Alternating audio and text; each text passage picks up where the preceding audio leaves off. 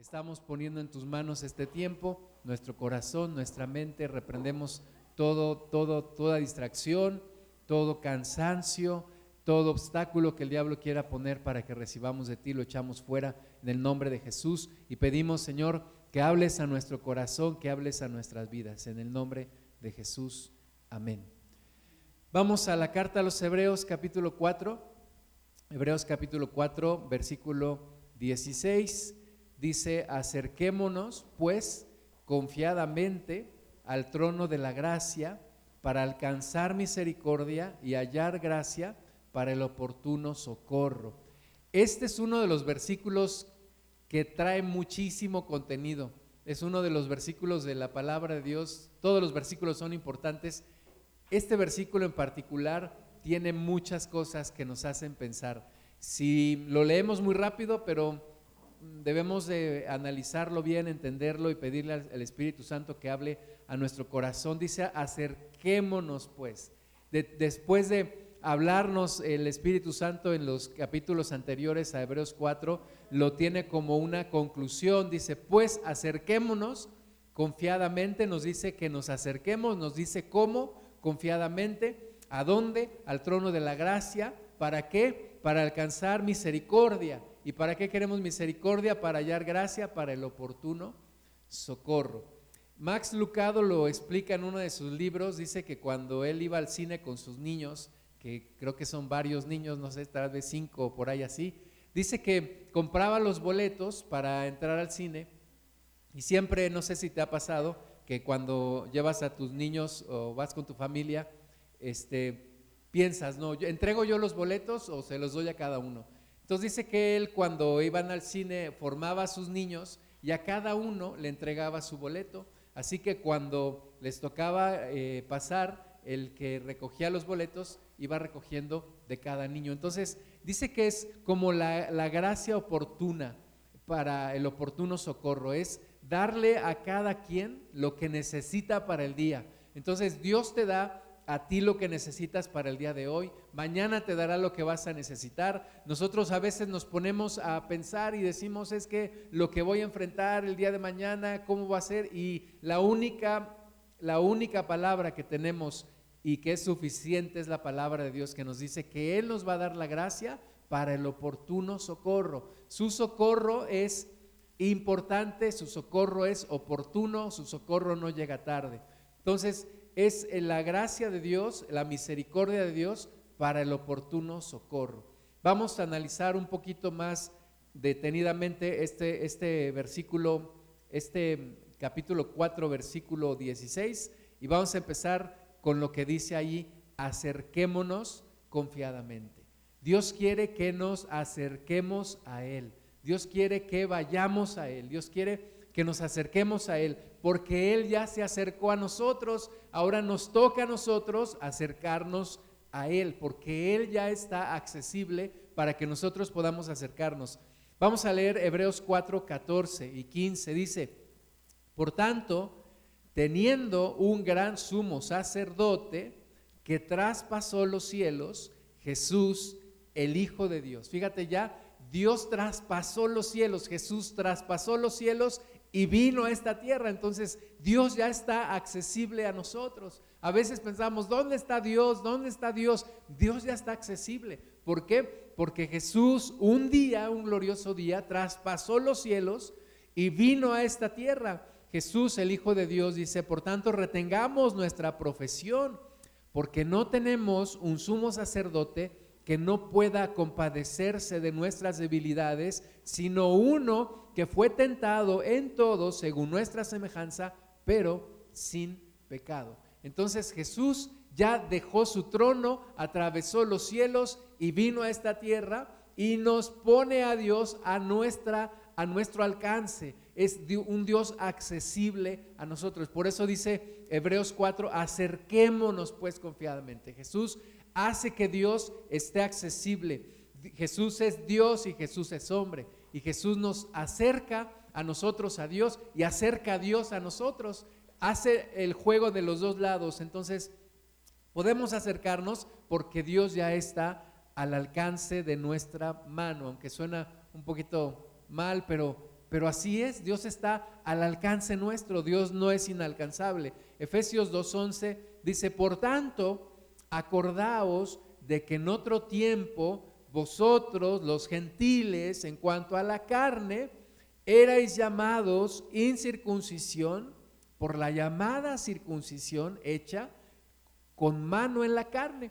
Entonces, en otro tiempo, nosotros estábamos lejos, estábamos apartados, estábamos fuera, todos los gentiles habíamos quedado fuera del, del alcance de Dios. Dios estaba inalcanzable para nosotros, inaccesible para nosotros. Versículo 12, en aquel tiempo estabais sin Cristo, alejados de la ciudadanía de Israel y ajenos a los pactos de la promesa, sin esperanza y sin Dios en el mundo, como aquella mujer sirio-fenicia que venía delante del Señor y le decía, ten misericordia, y Jesús le dijo, no está bien dar el pan, quitarlo a los hijos y darlo a los perrillos. Y la mujer dijo, sí Señor, pero los perrillos comen de las migajas que caen de la mesa de sus amos. Entonces Jesús le dijo, grande es tu, grande es tu fe.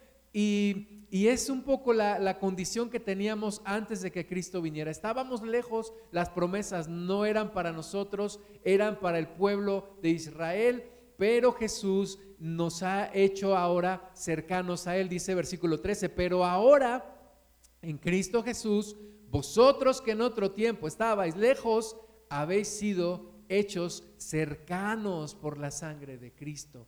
¿Qué tan cercanos estamos de Dios? Tan cercanos como tú, como tú lo decidas, porque Él ya está disponible para ti, Él ya está accesible para ti. Por eso la invitación es acerquémonos confiadamente, eh, vengamos confiadamente, acerquémonos, es el llamado de Dios. Santiago 4.8, uno de los versículos más cortos también de la Biblia, dice, acercaos a Dios y Él se acercará a vosotros. Entonces, como dicen, la pelota está de nuestra, en nuestra cancha. La pelota está de nuestro lado. Ahora Dios dice, acércate, acércate porque Él ya se acercó a ti y solo está esperando que tú ahora te acerques a Él. ¿Y cómo me debo de acercar a Dios? Confiadamente. Confiadamente, confiadamente, ¿por qué? Porque, ¿En qué confío que me puedo acercar a Dios con confianza? Confío no en mí, no en, en mis actos, no en mis buenas obras, sino confío en Jesús, en que Jesús ya pagó todo para que yo pueda acercarme al Señor confiadamente y sin recibir castigo, sino recibiendo gracia y misericordia, porque Cristo ya ha pagado por mí.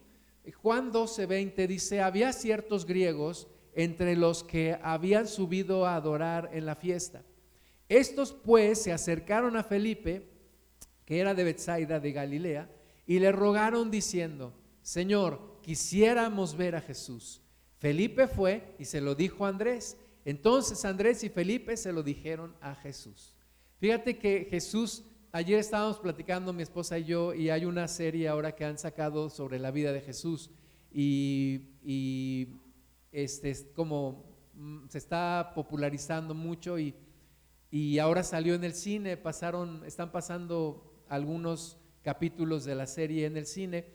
Y yo le decía a mi esposa, lo único que no me gusta es que cuando veo al actor que representa a Jesús, este, me desilusiono de ese actor, porque yo al Señor Jesús me lo imagino, me, me imagino un hombre lleno del Espíritu Santo, que cuando lo ves cuando lo ves te atrae a ti. Cuando lo ves yo pienso que si yo hubiera visto al Señor Jesús aquí en la tierra, en ese momento cuando Él me mirara a mí, yo sentiría ganas de llorar, yo sentiría ganas de arrodillarme delante de Él, yo sentiría ganas de decirle, yo quiero irme contigo a donde vayas y no me dejes nunca. Y, entonces es un poquito, siempre que veo una película que representa a Jesús, es un poco de, de desilusión acerca de eso, porque Jesús es un, hombre, un hombre extraordinario que ahorita está soplando el viento, no se preocupen, estamos bien.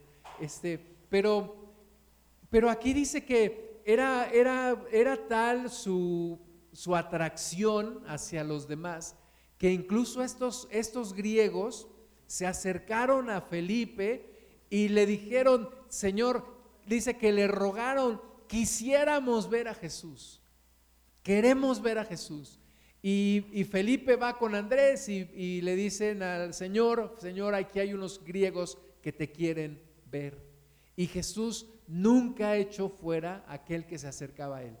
Así que hoy podemos acercarnos confiadamente al Señor. Podemos venir delante del Señor confiadamente. También está la invitación en Isaías 1, 18. Dice, venid luego, dice Jehová, y estemos a cuenta.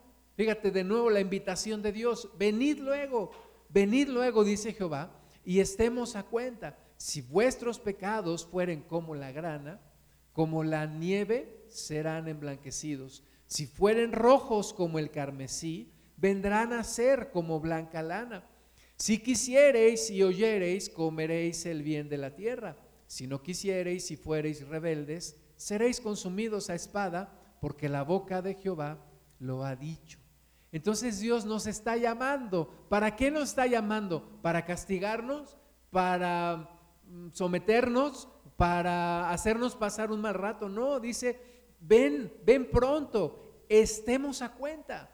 Si tienes pecados rojos como la grana, vas a venir a ser como la nieve. Si fueren rojos tus pecados como el carmesí, vas a venir a ser como blanca lana. Entonces, la invitación de Dios es acerquémonos. Acerquémonos a Él. Dios quiere que nos acerquemos a Él. Él dio ya el primer paso. y Jesús murió en la cruz por nosotros y ahora está accesible a nosotros. Y no solamente nosotros venir a Él, sino invitar a otros también, porque la gente tiene miedo de Dios. La gente tiene miedo porque obviamente todos hemos pecado y entonces cuando hay pecado en nuestro corazón hay culpa y cuando hay culpa no quieres no quieres venir al Señor.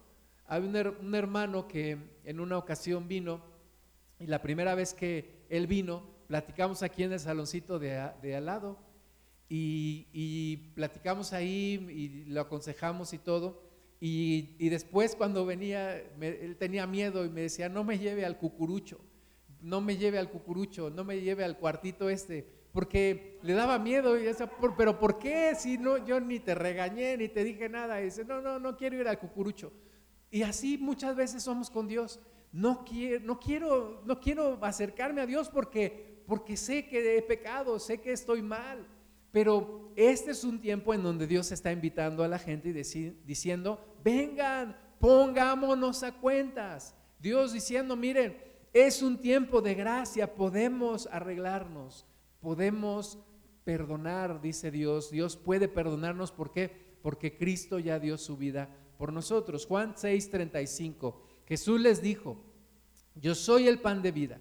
El que a mí viene nunca tendrá hambre, y el que en mí cree no tendrá sed jamás. Mas os he dicho que aunque me habéis visto, no creéis, porque lo que el Padre me da vendrá a mí, y el que a mí viene no le echo fuera. Dios no echa fuera a nadie que viene a Él. Jesús no rechaza a nadie que viene a Él. Podemos venir como sea, como estemos. Si lo único que no acepta Dios es la arrogancia, porque dice que al arrogante lo mira de lejos. Pero si venimos con un corazón humilde, aún llenos de pecado, llenos de errores, llenos de situaciones que no le agradan a Dios, pero en ese momento queremos ponernos a cuentas con Dios, Jesús nos recibe. Entonces el llamado es acerquémonos, acerquémonos y acerquémonos confiadamente. Ahora, ¿a dónde nos vamos a acercar? Dice Hebreos 4, acerquémonos confiadamente al trono de la gracia. Al trono de la gracia. Fíjate, hoy no es un tiempo para acercarse al trono del juicio. Es el, el tiempo ahora es para acercarnos al trono de la gracia. Un, un tiempo habrá en donde ya no será posible acercarse al trono de la gracia. Ya solamente será posible acercarse a Dios para encontrarlo como juez. Pero ahora es tiempo para acercarnos al trono de la gracia. Ese trono donde Dios está, Salmo 80, versículo 1 dice, oh pastor de Israel, escucha, tú que pastoreas como a ovejas a José, que estás entre querubines, resplandece. Ese lugar donde Dios está entre querubines, dice la palabra de Dios que hay millones y millones de ángeles alabando al Señor, allí está en su trono. Podemos llegar allí, no no físicamente, pero espiritualmente podemos llegar ahí, podemos tener una comunicación con Dios directamente, llegando hasta el trono de la gracia, allí donde está el Señor entre querubines, allí donde está el Señor sentado en su trono, en su gloria, ahí podemos llegar. Podemos llegar hasta allá, es sorprendente. En una ocasión, eh, yo me sorprendí porque en una ocasión de mi trabajo anterior, me mandaron a Hong Kong y son horas y horas de vuelo y cuando yo llegué allá tomé el, celular y hablé con quien era mi pastor y me sorprendió porque en este momento estaba atravesando prácticamente el mundo para hablar con una persona que estaba del otro lado del mundo. Ahora imagínate, estamos aquí en la tierra y tú puedes entrar y puedes tener comunión con un Dios que está en su trono, no solamente del otro lado del mundo, está, está atravesando los cielos, atravesando los cielos, allí puedes llegar, porque, porque Jesús lo hizo posible. Es verdaderamente maravilloso saber que podemos llegar al trono de la gracia, que Dios nos recibe, que Dios nos escucha. Hebreos 9:11 dice, pero estando ya presente Cristo, sumo sacerdote, de los bienes venideros, por el más amplio y más perfecto tabernáculo, no hecho de manos, es decir, no de esta creación, y no por sangre de machos cabríos, ni de becerros, sino por su propia sangre, entró una vez para siempre en el lugar santísimo, habiendo obtenido eterna redención. Fíjate, piensa en esto, los, los sacerdotes israelitas, los sacerdotes judíos, tenían que una vez al año sacrificar a una, un animalito por sus propios pecados y sacrificar otro animalito por los pecados del pueblo. Y una vez al año era el día de la expiación, habiendo ofrecido sacrificio por ellos, podían entrar, podían traspasar el lugar santo y podían entrar en el lugar santísimo. Una vez al año. No, como dice la palabra, no sin antes haber derramado sangre por sus pecados. Pero Jesús dice que no una vez al año, sino una sola vez en la historia de la humanidad, no con sangre de machos cabríos ni de becerros, sino con su propia sangre, se presentó en el lugar santísimo, pero no en el lugar santísimo del tabernáculo terrenal, a donde entraba el sacerdote de hebreo, sino que Jesús traspasó de nuevo los cielos, así como vino a la tierra, traspasó los cielos y de nuevo volvió a traspasar los cielos para presentarse en el mismísimo lugar santísimo, en el real, en el verdadero, con su propia sangre para ofrecer redención de nuestros pecados.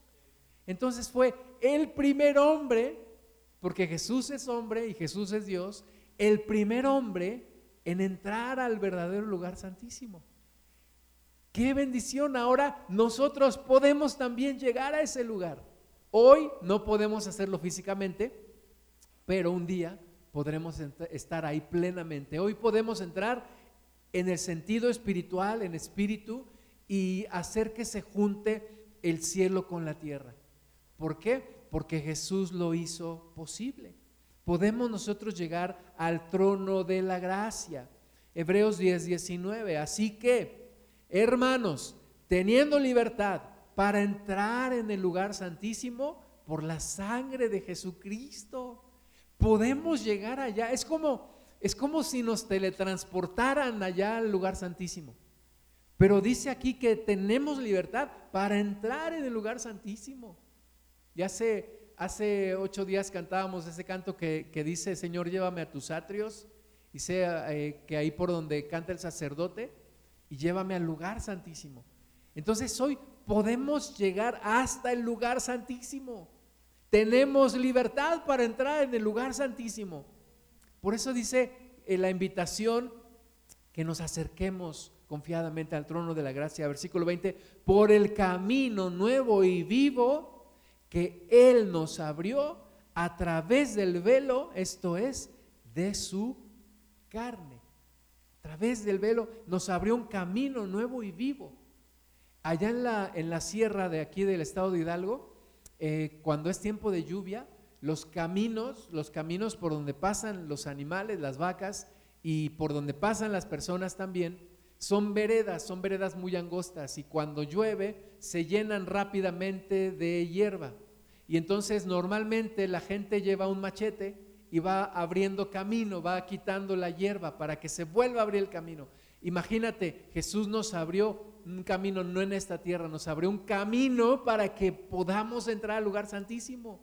Nos abrió ese camino, hoy podemos llegar al lugar santísimo. Él abrió el camino a través de su carne, a través de abrir su carne y derramar su sangre, nos abrió un camino. Versículo 22, acerquémonos con corazón sincero, en plena certidumbre de fe, purificados los corazones de mala conciencia y lavados los cuerpos con agua pura.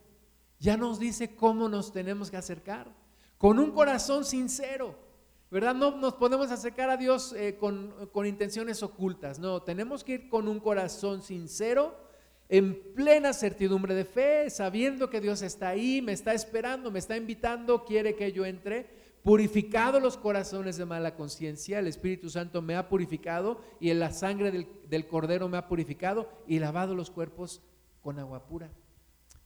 Acerquémonos, tenemos esa libertad por ese camino y vivo. Cristo nos abrió ese camino. Ahora, que no sea como, como en la sierra que ese camino se está cerrando sino que todos los días, todos los días de estar entrando, de estar entrando, ese camino sea cada vez más familiar a ti.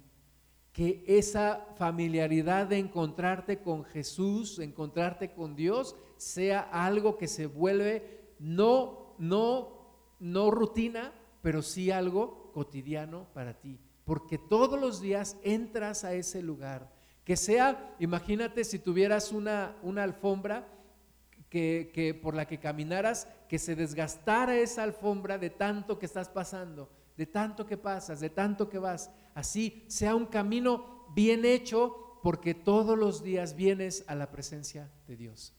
Todos los días podemos entrar a ese lugar. Todos los días. No todos los días podemos ir a ciertos lugares que nos gustan. Pero todos los días podemos venir a este hermosísimo lugar que es el trono de la gracia. Salmo 85, 10 dice, la misericordia y la verdad se encontraron, la justicia y la paz se besaron. ¿En dónde se encontraron la misericordia y la verdad?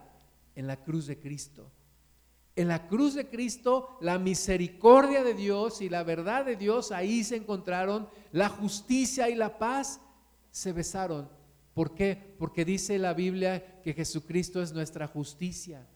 El justo se hizo pecador por nosotros. Y ahora podemos entrar al Señor, podemos venir delante del Señor con plena confianza. ¿Para qué? Amén. Para alcanzar misericordia y hallar gracia. Para, para eso podemos y, queremos estar en el trono de gracia. Los, los que son de mi edad, a mí me gustaba ver el chavo. Y ahí en el internet tú le pones, le puedes preguntar al internet cuántas rentas debía don Ramón al señor Barriga.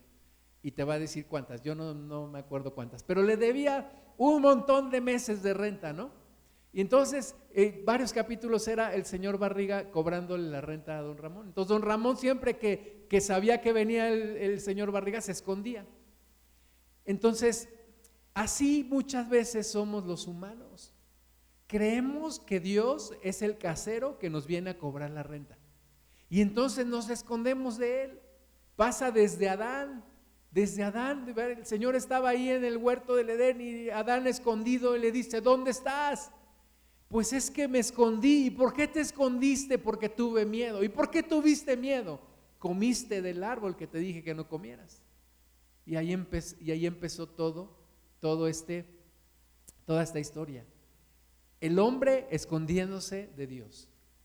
Pero la palabra de Dios dice, acerquémonos confiadamente al trono de la gracia para alcanzar misericordia y hallar gracia. No es que Dios nos está buscando para cobrarnos la renta. Nos está buscando para tener misericordia de nosotros, para bendecirnos, para amarnos, para ayudarnos, eh, Dios no quiere que sigamos alejándonos de Él, Dios quiere que nos acerquemos a Él. Eso es lo que Dios quiere. Por eso alguien dijo que es más fácil entender que Jesús es Dios a entender que Dios es como Jesús. Porque dicen, es que no puedo creer que Dios sea como Jesús. Un, hombre que me perdona, un Dios que me perdona, un Dios que me ayuda, un Dios que me ama, un Dios que tiene misericordia, un Dios que murió en la cruz. Cuando llegaron los españoles aquí a, esta tierra, a esta tierra mexicana, los primeros, los primeros aztecas que, indígenas y, gente nativa de esta tierra que, les, les platicaban el evangelio, se sorprendían porque decían, ¿cómo me vienes a decir que Dios se sacrificó por mí cuando yo estoy acostumbrado a sacrificar para mis dioses? Y tú me dices que tu Dios se sacrificó por nosotros. Entonces, es algo que choca en nuestra cabeza, ¿verdad? Que Jesús se sacrificó por ti que Jesús te viene a buscar, que Dios te viene a buscar, que Dios te ama, que Dios te conoce, que Dios te perdona, que Dios te está buscando con una sonrisa en su boca, que Dios no tiene el ceño fruncido, al contrario, tiene compasión de ti y de mí. Dice Juan 8.1, y Jesús se fue al monte de los olivos, y por la mañana volvió al templo y todo el pueblo vino a él y sentado él les enseñaba. A la gente le gustaba estar con el Señor. ¿A quién no le hubiera gustado estar ahí? Hoy podemos, hoy podemos sentir su presencia porque su espíritu está en nosotros. Versículo 3. Entonces los escribas y los fariseos le trajeron una mujer sorprendida en adulterio y poniéndola en medio, le dijeron, maestro, esta mujer ha sido sorprendida en el acto mismo de adulterio. Y en la ley nos mandó Moisés apedrear a tales mujeres. Tú pues, ¿qué dices? Era, aquí hay dos verdades innegables, dos hechos. El primero, la mujer había, había sido sorprendida en el acto mismo de adulterio. Ahora, habían traído a la mujer, pero no habían traído al hombre. Debían haber traído a los dos. Pero solo trajeron a la mujer. Segundo hecho, era un hecho y es un hecho que la ley de Moisés dice que a los adúlteros había que matarlos apedreándolos. Y estos eran judíos y estaban viviendo en el tiempo de la ley. Ahora, tercer hecho que te pongo en la mesa. Jesús había, y Jesús es el autor de esa ley. Jesús es Jehová. Jehová le dio la ley a Moisés. Entonces la ley dice que a aquel que adultera hay que apedrearlo. A ambos, a hombre y a mujer. No nada más a la mujer. Entonces, cuando estos, estos religiosos vienen con Jesús, le traen la mujer y le dicen, pues, a ver, maestro, Moisés dice que hay que apedrear a tales mujeres. ¿Tú pues qué dices? Y yo me pregunto, ¿qué esperaban los fariseos que Jesús respondiera? Porque dice el versículo 6, más esto decían tentándole para poder acusarle. Entonces, ¿qué esperaban que Jesús dijera? Si querían acusarle, ¿qué es lo que ellos habían pronosticado que Jesús iba a decir? mi razonamiento me dice que lo que ellos esperaban que Jesús dijera es no la apedreen. Y entonces podían acusarlo de corromper la ley, ¿verdad? Porque la ley claramente dice que hay que apedrear a tales mujeres. Pero Jesús siempre sorprende. Dice, pero Jesús inclinado hacia el suelo, escribía en tierra con el dedo. Y como insistieran en preguntarle, se enderezó y les dijo, el que de vosotros esté sin pecado, sea el primero en arrojar la piedra contra ella. E inclinándose de nuevo hacia el suelo, siguió escribiendo en tierra. Pero ellos, al oír esto, acusados por su conciencia, salían uno a uno, comenzando desde los más viejos hasta los postreros, y quedó solo Jesús y la mujer que estaba en medio. Jesús ni siquiera gritó, ni siquiera levantó la voz, pero yo me imagino ahí los religiosos esperando la respuesta, un silencio, y de repente Jesús levanta su rostro y dice, bueno, yo conozco la ley. Jesús pudo haber dicho, yo escribí la ley, yo le di la ley a Moisés, porque Jesús es Dios, Jesús es Jehová, Padre, Hijo y Espíritu Santo. Dice, pero, ok, el que de ustedes esté sin pecado, sea el primero en arrojar la piedra. Y se vuelve a voltear hacia la tierra a seguir escribiendo. Y entonces el Espíritu Santo va redarguyendo a todos y desde el más viejito hasta el más joven se van retirando. Cuando la gente te dice, es que Dios es castigador, porque leí en el Antiguo Testamento cómo castigaba a los pueblos y leí el diluvio y que toda la gente se murió y es un Dios castigador, lo que tienes que decirles es, momento, es que no has leído la historia completa. Es que no has leído los evangelios seguramente. Ese Dios que tú dices que es castigador es el mismo Dios que traspasó los cielos, vino a la tierra y terminó en una cruz. Y terminó humillado en una cruz. Y terminó siendo el reír de todos y tuvo la muerte más cruel que un hombre podía tener. No has leído la historia completa. Es el mismo Dios. Es el mismo Dios. Tenemos que acercarnos a Él. Y entonces, ahí está la mujer, se queda sola con Jesús. Versículo 10, enderezándose Jesús y no viendo a nadie, sino a la mujer, le dijo, mujer, ¿dónde están los que te acusaban? ¿ninguno te condenó? Ella dijo, ninguno, Señor. Entonces Jesús le dijo, ni yo te condeno, vete y no peques más. Eso se llama gracia.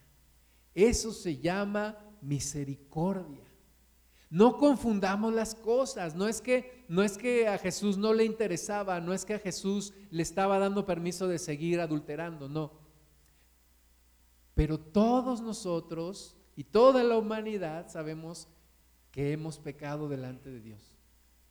Y la gracia de Dios es que Dios no nos toma en cuenta nuestros pecados porque Jesús cargó con ellos y nos dice, vete y no peques más. Cuando tú le dices al Señor, estoy arrepentido, Jesús no te empieza a reprochar. Usted dice, ¿dónde están los que te acusaban? Pues no hay ninguno ni yo te condeno. Ese ni yo te condeno es, es la mejor noticia que podemos tener en la vida. Que Dios te diga, ni yo te condeno, vete y no peques más. Eso se llama gracia.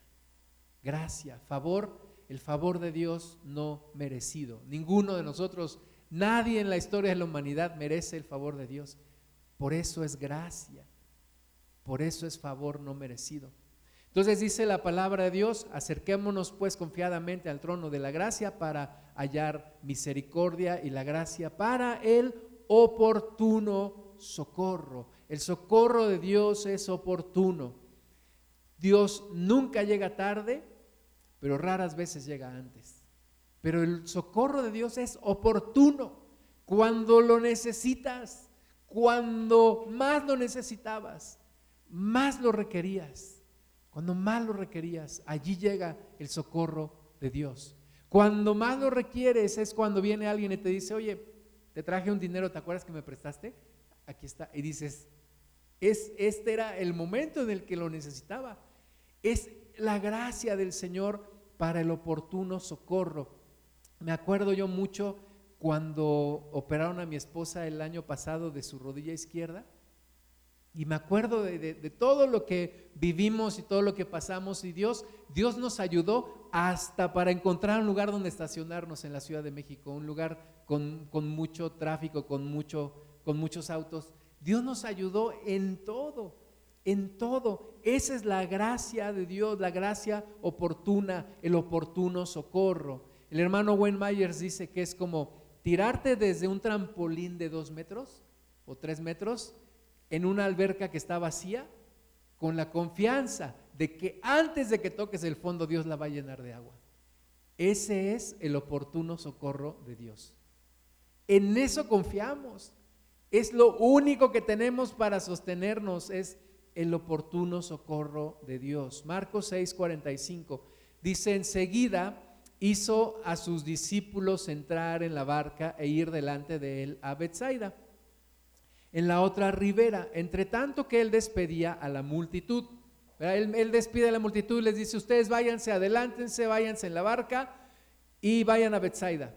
Y después que los hubo despedido, se fue al monte a orar. El Señor le gustaba orar le gustaba orar a solas, le gustaba tener comunión con el Padre. Y al venir la noche, la barca estaba en medio del mar y él solo en tierra.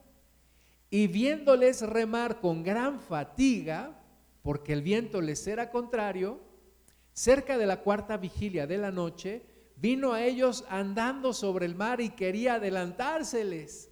O sea, ellos iban con, con mucha, con con mucha dificultad remando y el Señor caminando sobre el mar y quería rebasarlos, quería adelantarse, les dice aquí. Vamos en el versículo 49, viéndolos, viéndole ellos andar sobre el mar, pensaron que era un fantasma y gritaron. ¿Cuántas veces has visto un hombre caminar sobre el mar? Pues yo nunca. Ellos yo creo que tampoco. Entonces ven al Señor caminando sobre el mar en la noche y gritan un fantasma, porque todos le veían y se turbaron. Pero enseguida habló con ellos y les dijo, tened ánimo, yo soy. Y ese yo soy es yo soy, es el gran yo soy, es yo soy, no temáis.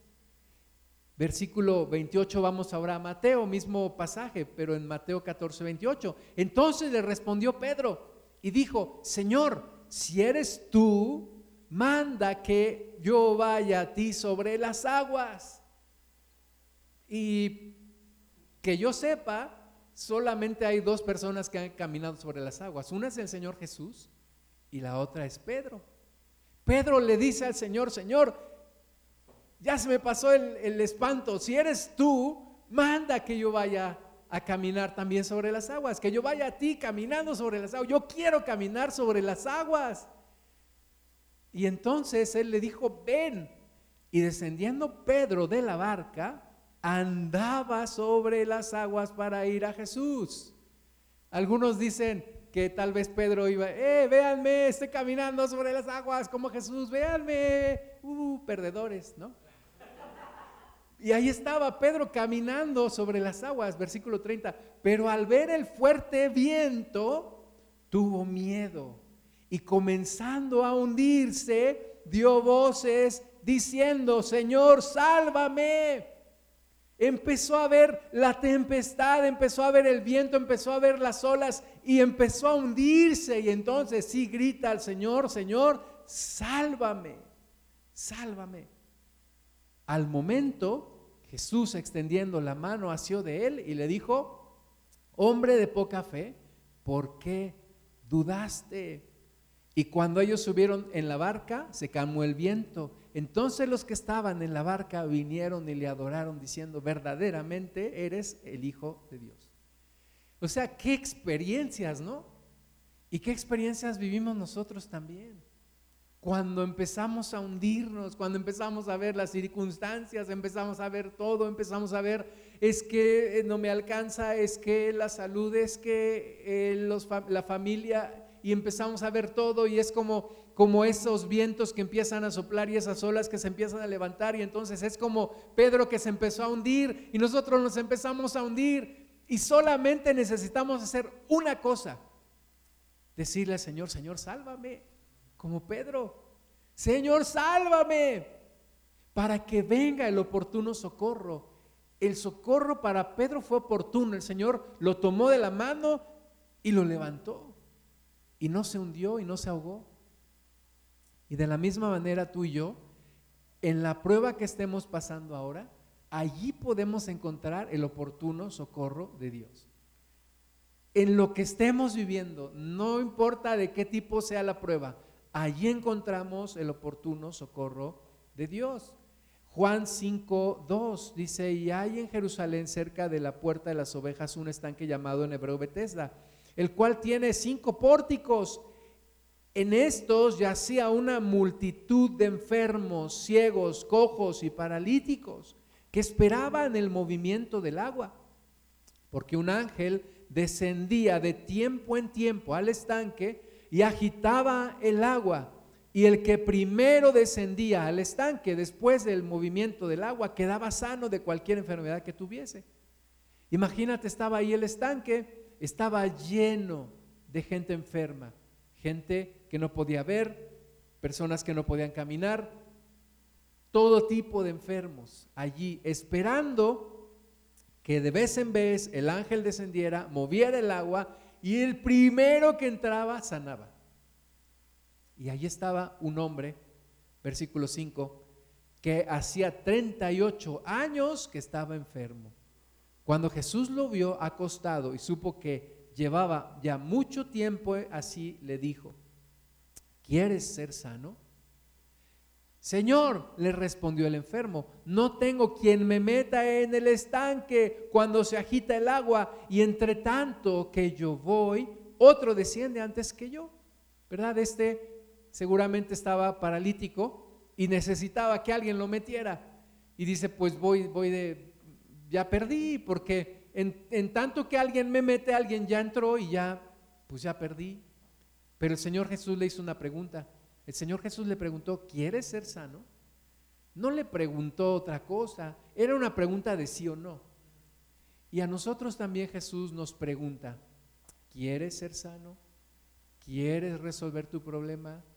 ¿Quieres tener victoria? Y nosotros empezamos a sacar una serie de argumentos. Es que, Señor, es que con este problema ya tengo mucho tiempo, es que tú no conoces a mi esposo, es que tú no sabes, es que, es que nunca he podido tener eh, esta situación arreglada, es que tengo muchos años con este problema. Y Señor solamente nos pregunta, ¿quieres ser sano? ¿Quieres que tu problema se ¿Quieres, ¿Quieres bendición? ¿Quieres ser bendecido? Ahí está la, la gracia oportuna, la gracia y la misericordia para el oportuno socorro. Jesús le está preguntando a este hombre que tenía 38 años con la enfermedad, 38 años con la enfermedad. Versículo 8, Jesús le dijo, levántate, toma tu lecho y anda. Y al instante aquel hombre fue sanado y tomó su lecho y anduvo. Y era día de reposo aquel ese es el oportuno socorro de Dios. Cuando Dios dice ahora, cuando Dios dice ya, cuando Dios dice quieres ser bendecido, quieres ser sano, quieres salir de tu problema, ese es el oportuno socorro de Dios. Jesús nos da la gracia para cada día de nuestra vida, sea un día ordinario o sea un día especial. Cuando yo me iba a graduar de la carrera en la universidad, uno de mis, eh, uno de los profesores que daba clases también era el director de servicios escolares. Y ese día le tocaba un examen profesional a un alumno, un compañero. Y el muchacho no llegó. No llegó. Y entonces platicando con el profesor me dice, mira, hay días grandes Y este era un día grande para ese muchacho.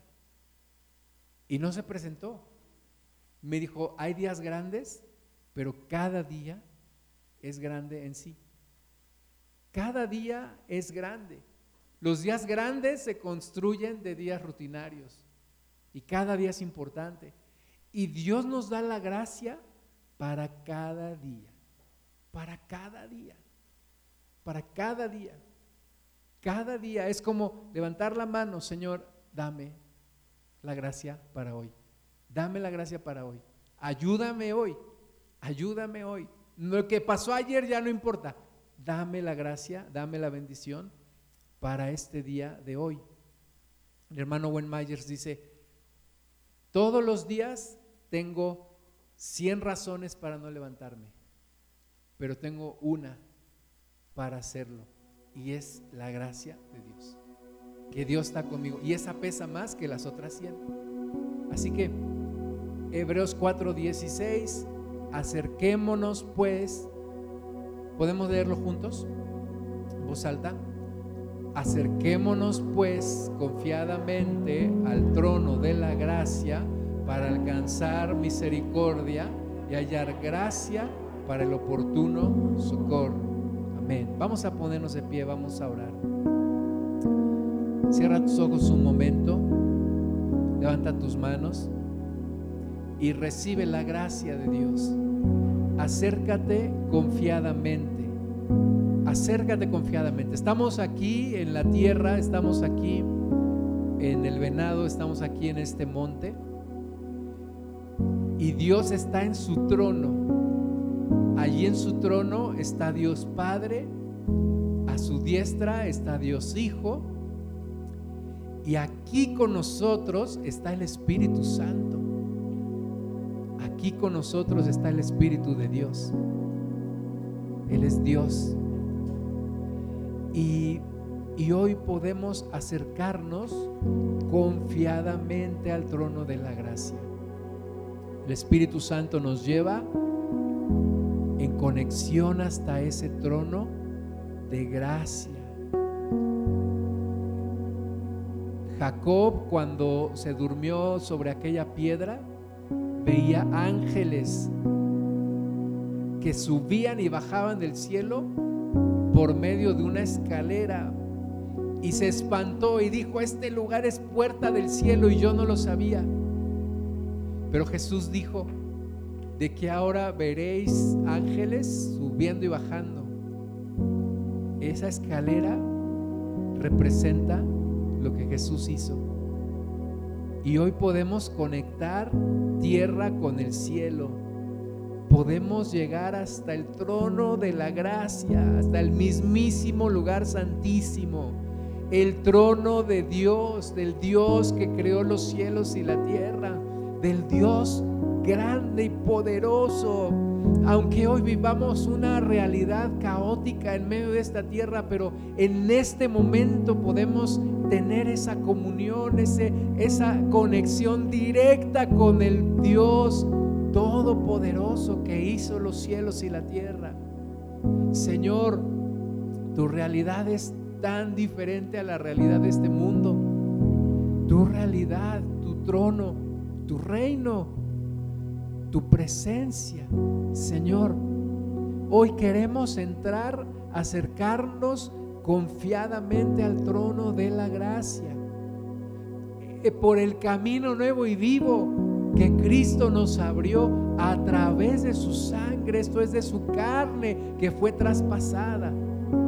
Hoy queremos llegar hasta el lugar santísimo, allí donde Jesús se presentó no con sangre de machos cabríos, sino con su propia sangre, ofreciendo redención de nuestros pecados. Señor, hoy queremos llegar hasta allá. Hoy queremos llegar hasta allá. Y también sabemos que tú vienes a nosotros con tu Espíritu Santo. Tu Santo Espíritu. Espíritu Santo, gracias. Estás aquí con nosotros. Señor, conéctanos contigo. Conéctanos contigo, Padre. Queremos llegar hasta el lugar santísimo, hasta el trono de la gracia y darte gracias porque no somos juzgados. Darte gracias, Señor, porque en tu rostro no hay un ceño, no hay un enojo, no hay un rostro airado. En tu rostro hay paz, en tu rostro hay una sonrisa, en tu rostro hay compasión. No es un rostro desinteresado, no es un rostro que nos desecha, que nos corre o que nos dice qué quieres, qué estás haciendo aquí, sino que tú nos das la bienvenida. Tú nos dices, ¿por qué tardaste tanto? ¿Por qué no habías venido? ¿Por qué entras con desconfianza? Señor, gracias por recibirnos sin hacer cita, sin más protocolos, sin mayor anuncio, porque Cristo ya pagó con su propia sangre. Y hoy podemos entrar hasta el mismísimo trono de la gracia. Allí donde estás entre querubines, entre millones y millones de ángeles que te sirven. Y entonces que venga tu reino, que venga tu reino, que como en el cielo se haga tu voluntad en la tierra, que como en ese trono de la gracia se haga tu voluntad aquí, Señor, en esta realidad caótica que estamos viviendo, en medio de tantas necesidades, Señor, en medio de, de tantos errores nuestros y tantos pecados, Señor en medio de tanta necesidad que tenemos. Venga tu reino, venga tu reino, Señor. Venga tu presencia, transforma nuestra realidad, cambia nuestra realidad, Señor. Escucha nuestra voz, Padre. Ve la necesidad que tenemos. Ve la necesidad de mis hermanas, de mis hermanos, Señor. Escucha el clamor que en esta hora levantamos delante de ti, en ese trono de la gracia, donde queremos encontrar misericordia y hallar la gracia para el oportuno socorro. Señor, dice tu palabra, me dirá entonces, pueblo mío, me dirá entonces, Dios mío, y tú dirás, pueblo mío. Tú dirás, heme aquí. Señor, ayúdanos hoy.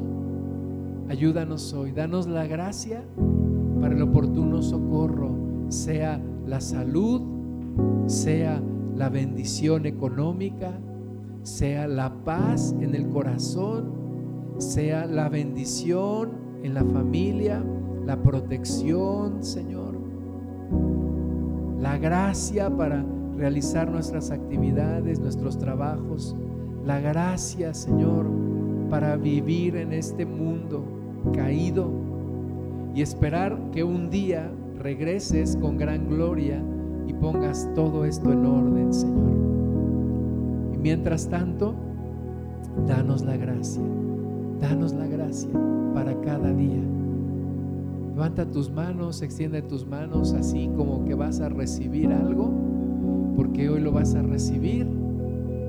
Y dile, Señor, estoy listo para recibir la gracia, para el oportuno socorro. Dame, bendíceme, bendíceme, Señor, bendíceme. Yo sé que tú te gozas bendiciendo a tus hijas y a tus hijos porque tú eres bueno. Bendíceme, Señor. Bendíceme con lo que tú sabes que yo necesito. Bendíceme. Bendíceme, Señor. Bendíceme, oh Dios. Bendícenos hoy, Señor. Bendice a tu pueblo. Bendice a tus hijas y a tus hijos. Y Jesús, gracias porque tú lo has hecho posible. Gracias Espíritu Santo porque tú lo materializas. Gracias Padre por ser bueno, misericordioso y compasivo. A ti el Dios omnipotente, a ti el Dios que es desde los siglos y hasta los siglos, damos la gloria y damos la honra y damos el honor y te damos gracias en el nombre todopoderoso